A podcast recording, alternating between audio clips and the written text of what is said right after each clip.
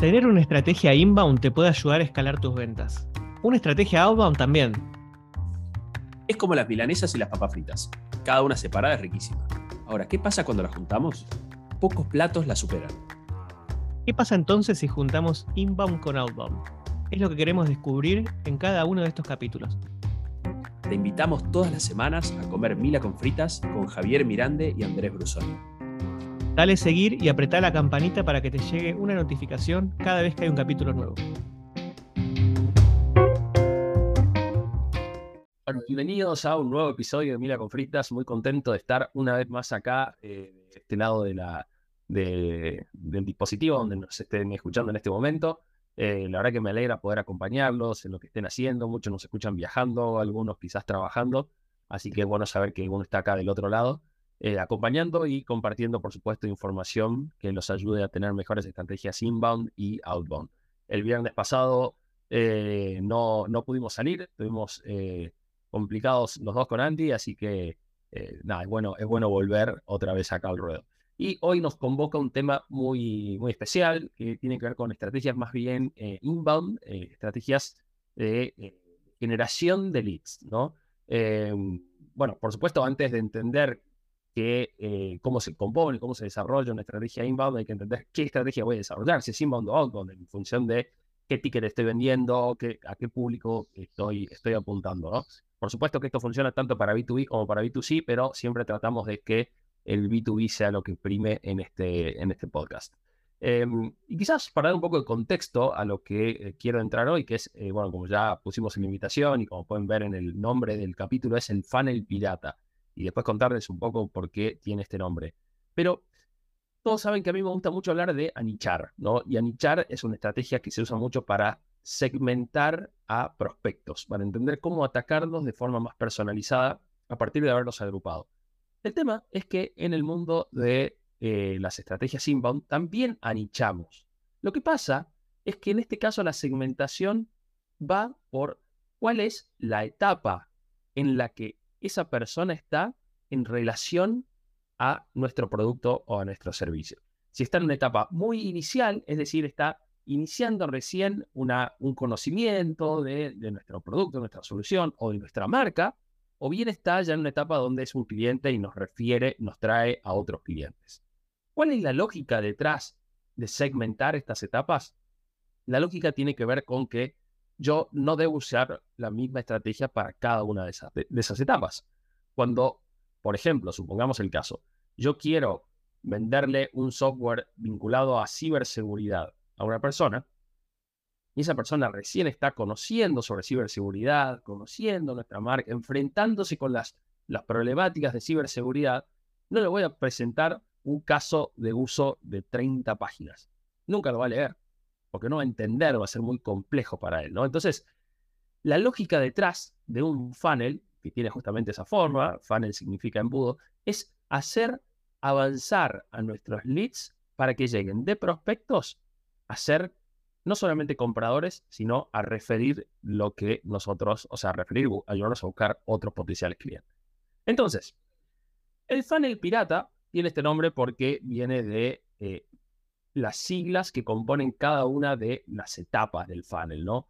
Eh, esas etapas son awareness, acquisition, activation, revenue, retention y referral. Entonces, las letras todas juntas son tres A y tres Rs y suenan A, como si fuera un grito pirata, por eso justamente el nombre que lleva. No tiene nada que ver con los piratas en sí. Y lo que me gustaría es contar qué significa cada una de esas, de esas etapas y simplemente plantear cuáles son las diferentes estrategias en las que yo tengo que ir desarrollando en cada una de esas etapas y después pasaron a unos puntitos finales vinculados a cómo medir o cómo llevar la cuenta de eso que sucede. Entonces, la primera etapa, la de awareness, es esta etapa donde lo que buscamos es que la persona vaya tomando conciencia, vaya tomando conocimiento, vaya conociendo de a poquito lo que hacemos y cómo lo hacemos y cómo específicamente lo hace nuestra empresa. Y ahí me gustaría hacer una pequeña diferenciación. Y es, yo lo que estoy vendiendo es algo muy innovador, es algo donde yo tengo que educar a la población o es algo donde la población ya está educada. Vamos a suponer, nos remontemos un tiempo atrás y es las compras a través de una aplicación de delivery, pedido ya, Uber Eats, Rappi, etc. hace un tiempo las personas no estaban acostumbradas a comprar de esta manera. Entonces, yo lo que necesitaba hacer era no solamente dar a conocer mi marca, sino al mismo tiempo dar a conocer la forma de hacer las cosas. Entonces, había mucho foco puesto en eso. Cuando ya pasó el tiempo y la población está ya educada, ya de alguna manera entiende, sabe que esa es la forma de comprar. Entonces el awareness está mucho más asociado a lo que mi marca en concreto hace. ¿Qué característica tiene esta etapa?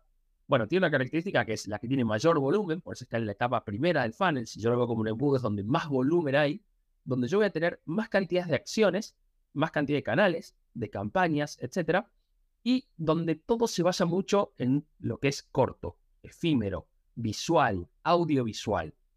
Acá yo lo que necesito es llamar la atención de la persona. Es hacer que se detenga en lo que está haciendo para ponerse a mirar lo que yo quiero mostrarles. Es la etapa donde justamente también hay mayor inversión en ads, aquellas empresas que hacen inversión en ads, porque yo necesito captar la atención, llamar la atención, y donde hay muchos más desafíos justamente audiovisuales. ¿Cuál es la mejor imagen? ¿Cuál es el mejor color? ¿Cuál es el mejor estímulo para la persona para que venga a consumir lo que yo quiero mostrarle? ¿sí? Después tenemos una segunda etapa que se llama acquisition o adquisición.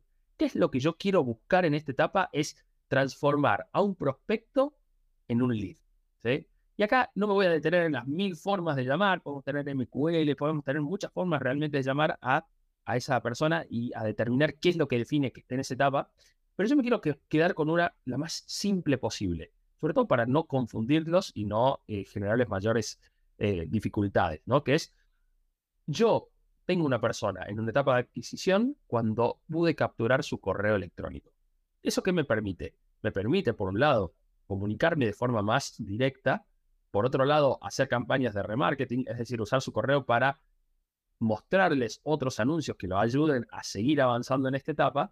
Y de alguna manera, yo lo que puedo descubrir acá es que hay ya un primer interés. Es decir, la persona que vio un anuncio, que vio un posteo orgánico, que vio un video, que vio una imagen, que vio un carrusel, una infografía, lo que sea, dijo, esto me interesa, quiero saber un poco más. Y está dispuesta a transaccionar, pero no con plata, no con dinero. Transacciona con su información, que es súper valiosa. Entonces, yo ya adquirí a ese prospecto y lo transformé en un lead. Entonces, acá lo que viene es una etapa de profundización en el contenido que yo genero. Ya no basta con simplemente mostrarles un anuncio de 30 segundos, una, un, corto de 15 segundos o una, un carrusel de 10 diapositivas. Acá ya la persona quiere saber un poco más, no quiere desbloquear conocimientos. Muchas veces estas etapas están acompañadas de pequeños obsequios, regalos, tutoriales, eh, ebooks, etcétera, donde la persona sigue profundizando en el conocimiento. El contenido se vuelve un poquito más largo, un poquito más específico, un poquito más asociado a la marca y sin embargo, no, no pasa a ser totalmente brutal desde el punto de vista eh, de, de, lo que tiene que consumir esa persona. ¿sí? Y acá lo que yo tengo que hacer es tratar de empujar a ese lead para que, para que pase a una siguiente instancia, que es la de activación. Por supuesto, no siempre en todos los productos se dan todas esas etapas, ¿sí? pero muchas veces la activación está asociada a un free trial, es decir, a que la persona quiera probar la herramienta, el producto, el servicio. En muchos casos, la activación es eh, una demo. La activación es, como les decía, probar la herramienta de forma gratuita durante un determinado tiempo o probar la herramienta de forma gratuita pero con algunas limitaciones, eh, lo que se conoce como una versión freemium. Eh, también puede ser, en caso de, venta de servicios, es brindar una pequeña cuota del servicio que yo otorgo, pero de forma gratuita y resumida, ¿Eso qué hace? Hace que la persona entre en contacto con el producto. Por eso se activa el usuario, ¿no? Ese usuario se activa y empieza ya a tener contacto con el producto, con el servicio y a, degustarlo, ¿no? Y eso lo que nos ayuda es a mostrarle qué es lo que pasaría cuando pague, qué es lo que pasaría cuando contrate, como cualquier muestra gratis. Llamémosle cuando, no sé, eh, una, una, marca de bebida gaseosa saca una nueva bebida y las reparte en un evento. Entonces las personas prueban esa bebida y dicen, esto me gusta, esto está buenísimo, y después deciden comprarla, ¿no? Entonces, en esta etapa de activación, yo acá, el contenido que acompaño es ya un poco más profundo. Normalmente esas instancias vienen asociadas a secuencias de email donde yo estoy muy cerca de esa persona que está utilizando el producto, utilizando el servicio, y le voy dando más información. Y ahí sí ya vienen casos más profundos, casos de éxito, casos de uso, tutoriales más personalizados, eh, pequeños videos, demos más, más específicas. También esto, ¿no? Como contar la historia de otro, cómo lo hizo, campañas específicas de email marketing. Hay una particularidad que es cuando yo voy haciendo pasar a las personas de una instancia a la otra, voy sacándolos de las, de las anteriores. Entonces voy bloqueándolas de que le sigan apareciendo anuncios donde de la etapa de awareness, voy bloqueándolas de que le sigan apareciendo, recibiendo correos eh, cuando dejaron su correo electrónico en una campaña de email marketing de la etapa de adquisición. Me concentro en la activación. ¿Qué es lo que sucede acá muchas veces también? Es donde intervienen las reuniones de venta. ¿Por qué? Porque las reuniones de venta en este caso se hacen mucho más eficientes. ¿Por qué? Porque la persona es un público más reducido, son personas que tienen mayor intencionalidad de compra y que quizás la reunión de venta pasa a ser una, em, digamos, el, push final para que la persona tome la decisión de pagarlo, ¿no? Hay algunas estrategias y acá hay dos, posturas, digamos, que es eh, para pasar de la activación al revenue, que sería la siguiente etapa, es decir, que la persona pague, donde las eh, los free trials se otorgan dejando los datos de la tarjeta. Son momentos donde generan algunas fricciones, es decir, la persona deja su tarjeta aunque no pague. Cuando se acaba ese free trial, entonces se empieza a pagar, o bien utiliza el free trial sin la tarjeta. Las métricas muestran que ambas opciones son viables, depende cómo uno las encara. Entonces, a estos leads que ya están mucho más calificados, ¿no? Llamémosle, son leads que de alguna manera tienen un avance hacia la posibilidad de comprar, bueno, llega el momento que quizás es muy doloroso en las empresas, que es pasar de activación a revenue. Es decir, a que la persona pase de haber eh, usado gratuitamente la herramienta a que esté dispuesta a pagar por ella. Y acá hay un punto muy bueno y muy, muy interesante de analizar. Hay muchas, muchas eh, herramientas donde las personas se contentan con utilizar la versión gratuita y nunca van a pasar a activar, nunca van a, perdón, a pagar porque no les alcanza, no les es suficiente, no están dispuestos al sacrificio que implica. Entonces, acá es donde justamente el rol de los vendedores es clave para pasar, para, para, para pushear esa, esa estrategia. Y en este caso vienen muchas veces asociadas con extensiones de, free trial, con descuentos especiales, con promociones y también campañas de remarketing que refuerzan la idea de que la persona necesita incorporar esa herramienta. Pasamos a la siguiente etapa, revenue. Es decir, la persona ya está dispuesta a pagar por usar la herramienta.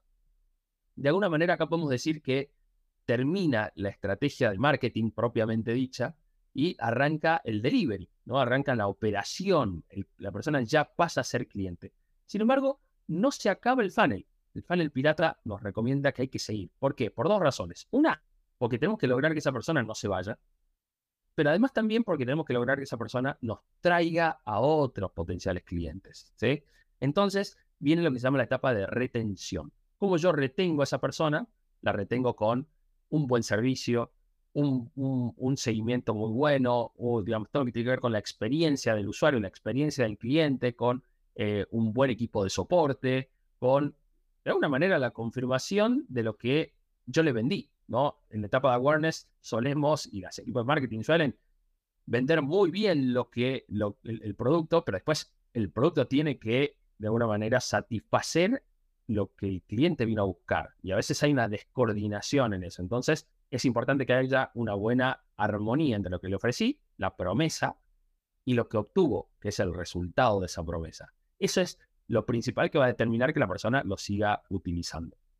Y Ahí hay distintas formas de medir la retención y acá es donde entra el concepto de churn, es decir, la baja de usuarios a partir de haberlo aprobado y que no haya sido suficiente y que no estén dispuestos a seguir pagando. ¿sí? Siempre teniendo en cuenta que no haya factores exógenos, como por ejemplo que la persona deje de estar en la organización que le pagaba la licencia o que eh, haya habido una crisis que tenga un impacto directo en esa retención pasada la retención, que es cuando yo logré que la persona siga pagándolo, ¿no? siga contratando el producto, siga contratando el servicio porque lo está utilizando, que de hecho ahí entran a jugar justamente estas métricas de utilización. Muchas veces para pasar a la etapa referral lo que necesito es que esa persona no solamente lo pague, sino que lo use. Y hay muchísimos casos y ejemplos de personas que contratan herramientas que nunca las usan y las siguen pagando porque se olvidan, porque no les cuesta tan caro, porque les da, les da, les da pereza darlas de baja, ¿no? El, gran ejemplo es esto de pagar la suscripción del gimnasio, ir las primeras 3, 4 semanas y después no ir más a pesar de que yo ya lo pagué, ¿no? El punto clave en la retención de la persona que pagó ese abono anual del gimnasio es que cuando venza vuelva a pagar.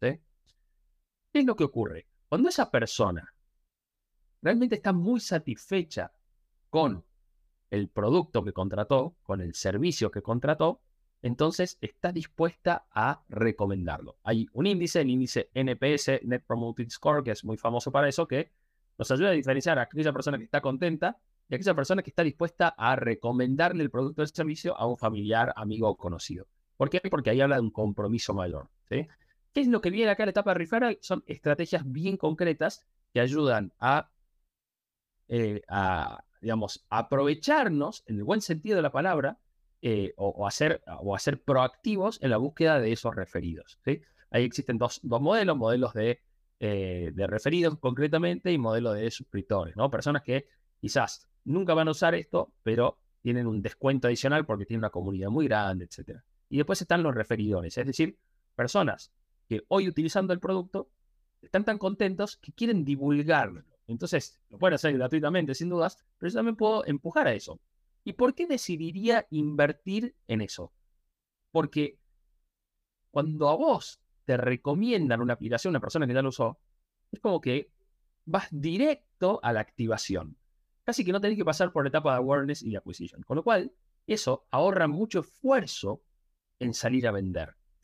Si ustedes, por ejemplo, vamos a poner un ejemplo, están escuchando este podcast y a ustedes les parece que es muy bueno y salen a decirle a otras personas, escuché este capítulo del funnel pirata, bueno, eso habla de salir a divulgarlo, ¿no? Ahora, si yo les dijera a ustedes que están contentos, que encima yo les voy a dar un descuento en su abono y la persona que venga va a tener también un descuento por ser referidos, eso, bueno, genera quizás mucha más intención de salir a traer más clientes. Eso es lo que se conoce como la última etapa de este funnel pirata, que es la de referral, ¿sí? Que algunas le excluyen y otras no, pero a mí me parece súper potente porque habla de que el circuito terminó cerrando. ¿sí?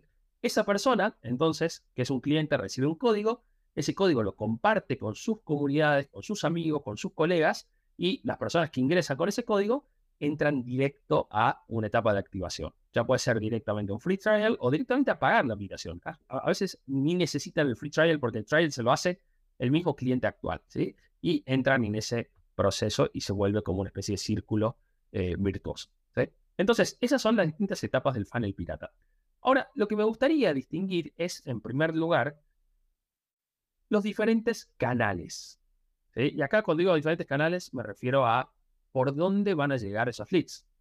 Para poner un ejemplo muy simple y muy fácil de resolver, yo puedo buscarlos por LinkedIn, puedo buscarlos por Meta, es decir, por Facebook o por Instagram, puedo buscarlos por Google, puedo eh, buscarlos por, eh, a través de un, webinar, de una masterclass. Son diferentes formas en las que yo voy a buscarlos. Y yo puedo hacerlo de, manera, de dos maneras, de manera orgánica o de manera paga. Entonces, cada canal tiene su forma de hacerlo. O sea, puedo, utilizar cada uno de los canales y a su vez dentro de cada canal puedo hacerlo de forma paga y de forma orgánica. ¿Cuál es el sentido que tiene hacer toda esta diferenciación? Que yo lo que necesito comprobar es cuál es el canal que mejor performa. Y acá viene la parte de lo que les, comentaba inicialmente, que es la de medir. Yo necesito medir lo que estoy haciendo en cada una de estas etapas justamente para comprobar cuál es la que mejor performa e inyectar mayor esfuerzo hacia allí. Muchas veces la, forma en que invertimos nuestro dinero es a partir de lo que nos dijeron, ¿no? Nos dijeron que funciona muy bien invertir en eh, Google Search pero resulta que nosotros invertimos en Google Search y no nos llega ningún cliente. Entonces, o no solo eso, nos llegan muchísimas personas a adquisición, es decir, personas que no dejan su correo, pero no termina convirtiendo. Entonces, ¿cuál es la lógica detrás de esto? No es solamente medir la etapa inicial del funnel, que es el alcance, a cuántas personas estamos llegando, cuántas están viendo nuestro anuncio, sino medir cada una de estas etapas hasta el final del funnel para saber realmente cuál es la más eficiente de todas. Y entender qué es lo que yo quiero hacer con cada una de estas campañas, ¿no? Muchas veces las empresas contratan una agencia de marketing que le hacen todo un trabajo de, branding, ¿no? Y la awareness va muy asociado a posicionar a la marca. Bueno, no pretendamos que eso nos traiga leads, porque no están dentro de una estrategia de funnel. Entonces, es muy importante incluso dibujarlo. Yo mientras les hablo a ustedes, estoy mirando acá la pantalla donde tengo un funnel específico armado y justamente estoy viendo eso, es cómo tengo cada uno de los canales, lo tengo más, más a, nivel, a nivel visual, cómo tengo cada uno de los canales y, eh, y por otro lado voy a tener un Excel donde lo voy a medir. De hecho, están en vivo, aprovecho y les comparto la pantalla para que puedan verlo, eh, verlo con claridad, cómo, cómo luce este funnel, ¿no? Cada una de las etapas, qué implica cada una de estas etapas, por ejemplo, en la etapa awareness tenemos acá los distintos, los distintos canales, qué es pago y qué es orgánico, incluso dentro de las estrategias orgánicas, qué tipo de campañas concretas voy a hacer para capturar esos correos, en este caso, por ejemplo, un newsletter o un lead magnet, ¿no? posteos específicos donde yo comparto información, comparto una plantilla, comparto un, un, un, un ebook, lo que sea, y capto el correo, esa es la etapa de awareness. Después lo llevo a una segunda etapa de adquisición, donde yo, todas esas personas confluyen en una landing page, es decir, una página que tiene foco puesto en la conversión, y lo que yo busco es que las personas me dejen su correo electrónico. Una vez que me dejan su correo electrónico, acá se disparan campañas de email marketing y el foco está puesto en que activen un free trial. Cuando activan el free trial, paso a la etapa siguiente, revenue retention, donde yo, acá en este caso las tengo confluidas a las dos, y donde la persona ya está dispuesta a pagar. Pasa a la etapa que paga, accede al código de descuento para poder referir a otras personas y que entren de vuelta. Y como una acción puntual es aquellas vinculadas a, un webinar, donde yo ya puedo capturar su correo, ¿sí? pero ese correo me lleva directamente a un webinar. Pero desde el webinar yo puedo hacer campañas de email marketing para llevarlos específicamente a, eh, a, esta etapa de, eh, de adquisición. ¿Qué es lo bueno detrás de todo esto? Es que muchas veces las personas saltan etapas. Y eso está bueno también, ¿no? Saltan etapas donde básicamente por haber visto un anuncio deciden ir al free trial. Lo que pasa es que normalmente cuando uno mide bien estas campañas, lo que sucede es que la persona llega mucho más preparada para usar el producto. Entonces, ahí lo que tenemos que medir es justamente cuál es el churn, cuál es la baja, cuál es la baja de retenciones que nosotros tenemos cuando llega tan rápido, ¿no? Es preferible a veces que el árbol eche buenas raíces para que después se sostenga ante la tormenta y no que eche pocas raíces y a la primera tormenta se caiga, ¿sí? Entonces, ahí es clave esa, esa parte. Bien, como último punto, y lo que les mencionaba anteriormente, es clave el proceso de medición de cada una de estas etapas. ¿sí? Y acá mi, gran recomendación es hacer doble medición. Una medición global, donde yo mido en, en, global cada una de esas etapas, cómo está en Awareness, Acquisition, Activation, Revenue, Retention, Referral, es qué porcentajes voy a poner ahí. Y ahí siempre, si bien se puede hacer benchmark, ahí los benchmark no, no hay tanta información y además tengo que hacerla siempre con información comparativa, no voy a comparar un SaaS con un servicio, con un producto, con un producto físico, etc. Em, entonces, conseguir buena, buena data no es fácil. Eh, entonces es decir, bueno, yo qué es lo que quiero obtener con esto. Y pongo un objetivo y después lo ejecuto. Y puedo estar muy lejos o muy cerca. Entonces, en función de eso, yo por lo menos ya puedo hacer un comparativo con la realidad. Yo puedo eso hacerlo de arriba para abajo, de abajo para arriba. Por ejemplo, yo necesito incorporar 50 clientes este mes. Entonces en revenue necesito 50. Entonces, ¿cómo sería la ingeniería inversa en cada una de las etapas anteriores en función de una métrica que yo quiero obtener? Eso en cuanto a lo global. Pero después es importante hacer el doble clic. ¿Por qué? Porque una de las cosas que nos ayuda a medir el funnel pirata es el costo de adquisición de cliente. Como regla general, cuando miramos Unit Economics, nosotros tenemos que ver que nuestro costo de adquisición sea menor a el lifetime value de ese cliente, es decir, a cuánto dinero nos va a dejar durante toda su vida como cliente. Si nosotros tenemos un costo de adquisición muy alto, entonces la empresa no tiene ganancias. Entonces, una buena relación es 1 a 3, es decir, un, un, dólar que yo invierto, 3 dólares que me deja. O mejor todavía, 1 a 5. Un dólar que invierto, 5 dólares que me deja ese cliente. Pero, pero, yo tengo que después decir cómo voy a invertir ese dinero. ¿Cómo lo voy a invertir en cada uno de los canales? ¿Cómo lo voy a invertir en estrategias pagas, incluso cómo lo voy a invertir en estrategias orgánicas, porque a veces pensamos que hacerlo orgánico es gratis, pero no, porque requiere tiempo de investigación, tiempo de desarrollo, tiempo de equipo trabajando en diseño, armar un, lead magnet, armar un ebook, armar un newsletter lleva tiempo y esfuerzo, con lo cual eso también tiene un costo y es importante medirlo. Entonces, al poder sacar las métricas desde el principio de la etapa hasta el final y de poder entender, si yo hago clic en cada una de ellas, cuánto me sale cada cliente que yo logré a partir de ese canal, es clave. Y acá también algo que ayuda mucho a, llamémosle, hacer foco, porque es clave hacer foco, porque los números a veces nos marean, y más si después les digo que para todo esto tengo que eh, entender cómo trabajar la performance de cada uno de los canales pagos y demás, que tienen sus propias complejidades y van evolucionando, está bueno entender o medir, por lo menos con mayor profundidad, a las últimas cuatro o las últimas tres etapas desde activación, desde que la persona ya está usando el free trial, ¿no? Para poder hacer un, un esfuerzo adicional y que se logre la conversión. Por supuesto que todo esto va a estar siempre asociado al volumen de clientes. Si nosotros vamos a, por ejemplo, lo que le decía, un SaaS B2B de 20 dólares, de 30 dólares, necesitamos mucho volumen. Si vendemos un ticket chico, un ticket grande, perdón, de 1.500, 2.000 dólares, bueno, todo esto tiene otra lógica. Y ahí es donde lo que tenemos que pensar es, ¿es inbound la estrategia? ¿Necesito un funnel pirata? ¿O lo que necesito es una estrategia mucho más outbound, mucho más a medida, mucho más sniper, donde yo busque uno por uno, ¿no? Entonces, Conocer todo esto nos ayuda a entender cuál es el plan, cuál es el próximo paso, cuál es el camino que vamos a seguir. ¿sí?